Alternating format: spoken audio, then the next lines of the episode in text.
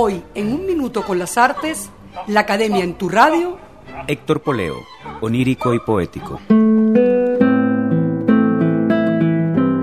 Nacido en Caracas en 1918, resulta cuanto menos paradójico que este ícono de la pintura venezolana perdiera la visión del ojo izquierdo a los seis años de edad en un accidente. Sin embargo, esto no hizo mella en su temprana vocación por la pintura, y más tarde Poleo se inscribió en la Academia de Bellas Artes, donde iniciaría su formación. Su obra atravesó diversas etapas que estaban ligadas a intensas experiencias vitales. Es así como a finales de la década de los años 30, e influido por el muralismo mexicano, pinta paisajes de nuestros estados andinos que ponen en evidencia las duras condiciones de vida y la soledad de sus habitantes. De esta época data Los Comisarios, famosa tela que muestra a un trío de campesinos armados con machetes en conspiradora reunión. En la década de los años 40, Poleo vive en Nueva York y allí desarrolla una pintura de marcada impronta surreal, en la que plasma su mirada desolada de la Segunda Guerra Mundial que mientras tanto ocurría en el viejo continente. Luego de Norteamérica, se instala en París, ciudad donde parece hallar el sosiego, pasando del tormento de los paisajes absurdos de la época de la guerra a la serenidad de unos delicadísimos rostros femeninos influenciados por la pintura sienesa.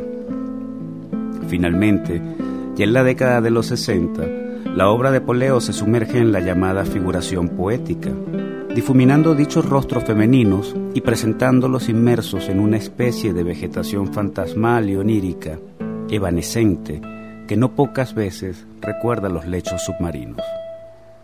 Héctor Poleo comenzó a cosechar éxitos desde el principio de su carrera. A los 30 años de edad, había expuesto en las galerías Seligman de Nueva York, muestra catalogada por la prestigiosa revista Art News como la mejor del año.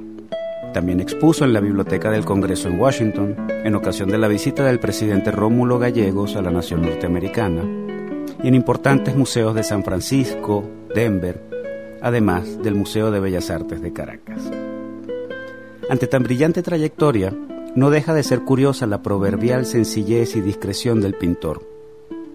A pesar de haber conquistado los más cotizados galardones, nunca le gustó hablar de sí mismo ni de su trabajo. Nunca se envaneció de sus triunfos. A propósito, dijo el Premio Nobel de Literatura Miguel Ángel Asturias, pintar con la respiración, no con pinceles. Esto es lo que hace Poleo, sacerdotal, litúrgico, en un arte enfriado a temperatura de silencio. Hasta aquí un minuto con las artes, la Academia en tu radio, escrito y narrado por Álvaro Mata, en la producción Valentina Graciani, en la grabación, edición y montaje Raúl Sánchez.